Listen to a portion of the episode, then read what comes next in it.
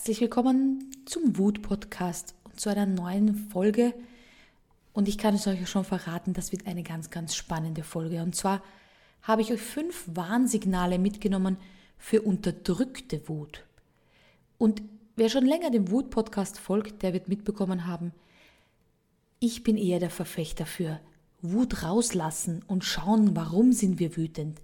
Wut zu kommunizieren und zu erkennen, dass das wie ein Signal ist. Und wenn wir ein Signal lange Zeit unterdrücken, wenn wir immer über die rote Ampel fahren und niemals stehen bleiben, dann kann natürlich ein Unfall passieren. Und in unserem Fall ja eben die eine oder anderen Warnsignale. Und deshalb habe ich euch heute die fünf Warnsignale mitgenommen. Es gibt noch viele andere Merkmale und ähm, ja Dinge, woran ich erkenne, uh, die Person hat vielleicht mit dem Thema Wut das ein oder andere Problem, aber heute habe ich euch mal fünf mitgenommen.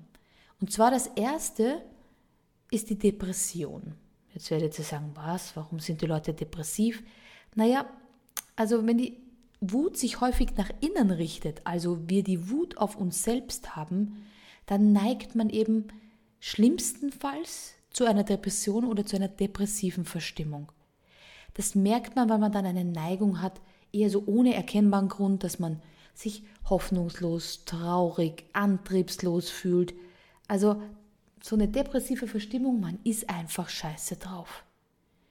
Aber das kommt auch oft, nachdem man wieder das Gefühl hat, ich habe schon wieder was nicht richtig gemacht.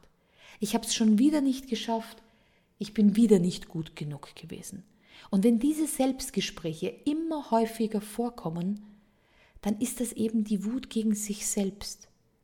Und deshalb sage ich immer, wenn ihr in einer Situation seid, wo ihr euch wütend fühlt, wo ihr das Gefühl habt, jemand hat die Grenze überschritten, dann ist es nicht falsch, demjenigen seine Grenze aufzuzeigen und zu sagen, hey, stopp, das hat mich gerade getroffen, das hat mich gerade beleidigt, das war zu viel, das war zu aggressiv, was auch immer, ein Stopp zu sagen.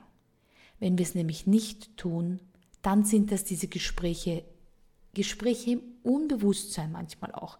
Es ist gar nicht so ein bewusst geführtes Gespräch, dass ihr euch dann abends hinsetzt und sagt, nach, ich war heute wieder zu wenig mutig, Grenzen aufzuzeigen, sondern das ist, sind kleine Mini-Stiche, die ihr sozusagen innerlich habt und die sollen nicht sein. Ihr sollt nicht wütend auf euch sein, weil ihr wieder mal den Mund nicht aufgemacht habt.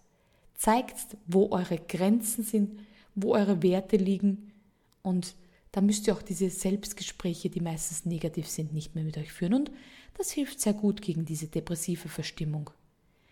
Dann gibt es dieses passiv-aggressive Verhalten. Also ich kenne das gut aus meiner Kindheit und durfte das da leider sehr oft erleben.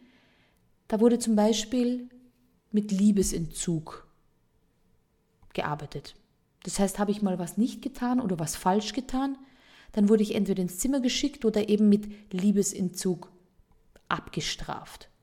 Aber es gibt eben verschiedenste Möglichkeiten, passiv-aggressiv zu sein. Ich sage immer sehr subtil aggressiv zu sein.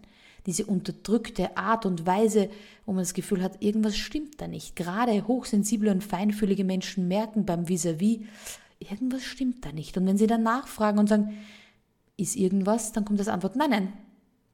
Und da müssen wir Frauen uns an der Nase nehmen, weil oft drehen wir uns um und sagen, nein, alles ist in Ordnung. Und es ist eben nicht in Ordnung. Und die Männer fragen dann nochmal nach und sagen, Schatz, was ist denn, was passt denn nicht?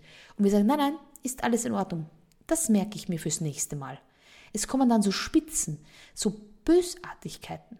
Das kann sich daran zeigen, dass man plötzlich nicht mehr abhebt vom Telefon oder sagt, passt, beim nächsten Mal, wenn wir uns ein Lokal aussuchen, gehe ich nicht mehr mit oder beim Einkaufen nehme ich dir nichts mehr mit, weil du hast diesmal vergessen, mir was mitzunehmen. Also es kommen dann so Feindseligkeiten. Das ist nicht richtig Wut, wo jemand brüllt, aber es sind so passiv-aggressive, subtile Spitzen. Und das ist ein, eine toxische, nicht angenehme Umgebung für niemanden. Dann gibt es noch den Punkt der Konfliktscheue. Und das ist sehr spannend, weil gerade wenn ich mit Frauen arbeite zum Thema Wut, sagen viele, ich bin nie wütend. Und dann graben wir doch ein bisschen tiefer im Coaching und dann sagen sie, ja, ich glaube, ich bin traurig, wenn ich eigentlich wütend sein möchte. Warum? Weil sie schon als kleines Kind gemerkt haben, in dem Moment, wo dieses Gefühl hochkommt und sie wütend sind, werden sie ins Zimmer geschickt oder werden eben nicht mehr so lieb gehabt.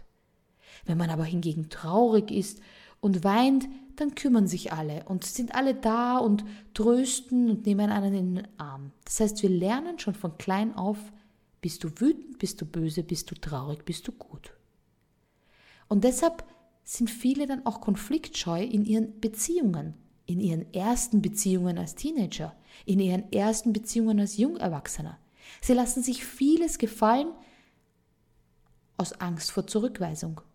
Was ist, wenn er mich verlässt? Was ist, wenn er wen anderen findet? Was ist, wenn der Freundeskreis sich von mir abwendet? Wenn ich einmal sage, was ich mir denke, könnte es sein, dass ich am Schluss alleine dastehe. Also sage ich nichts, mach viel mit, bin bei vielen Dingen dabei, obwohl ich gar keine Lust habe. Und dann sind wir wieder bei Punkt 1. Wir haben dann eigentlich ein schlechtes Gespräch zu uns selbst. Ich wollte gar nicht auf diese Party gehen. Ich wollte gar nicht so lange bleiben. Ich wollte den oder den Job gar nicht annehmen, aber meine Kollegin wollte ja nicht. Also wir fallen in eine Art Opferrolle, wo wir sagen, wir können ja gar nichts dafür, wollten ja nur den anderen es recht machen. Nur um einem Konflikt aus dem Weg zu gehen. Und ihr merkt schon, das funktioniert nicht.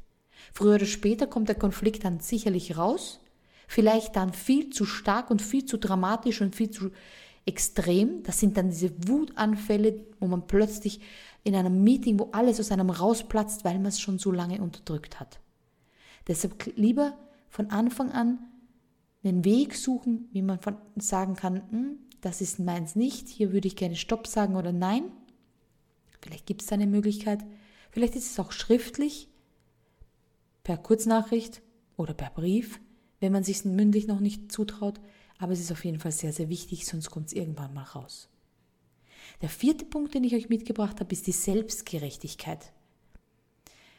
Und zwar vor allem bei Menschen, die zum Perfektionismus neigen.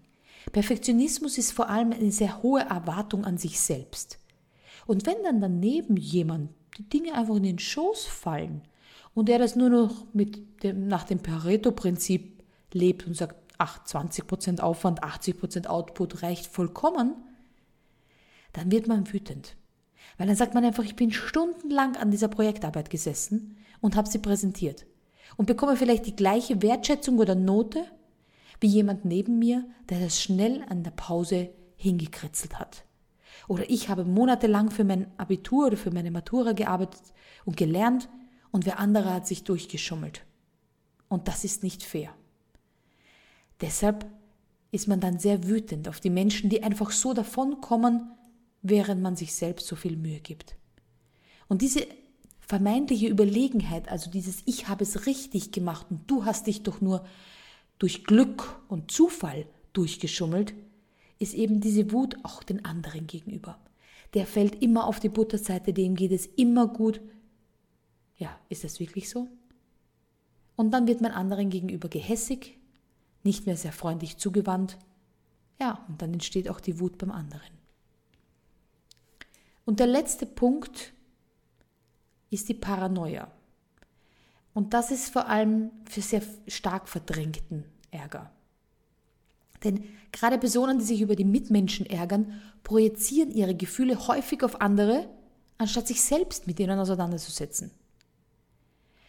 Sie reden sich dann zum Beispiel ein, dass andere Menschen wütend auf sie sind, obwohl sie es eigentlich selbst sind. Also das ist ihre eigene Wut und reden sich dann gerne in Rage und Vertrauen fällt diesen Personen dann wahnsinnig schwer, weil sie gehen immer vom Schlimmsten aus.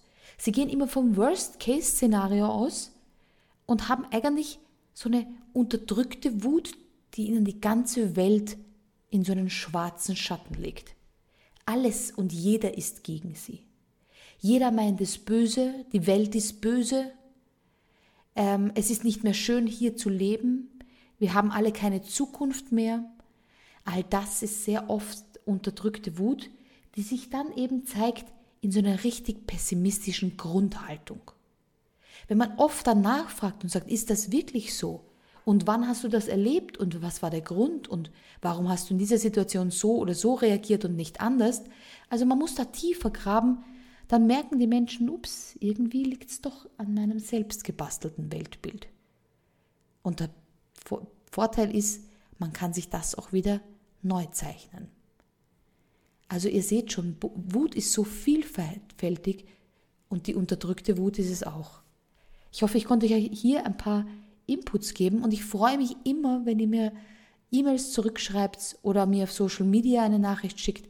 Wenn euch der Wut-Podcast gefällt, wenn ihr neue Inspirationen sammeln konntet, ähm, markiert mich auch gerne in einem Pod äh, Post. Da freue ich mich immer sehr, weil dann lerne ich euch kennen. Euch da draußen, die den Wut-Podcast anhören. Vielen Dank an dieser Stelle und bis zur nächsten Folge. Eure Wutmacherin Anita.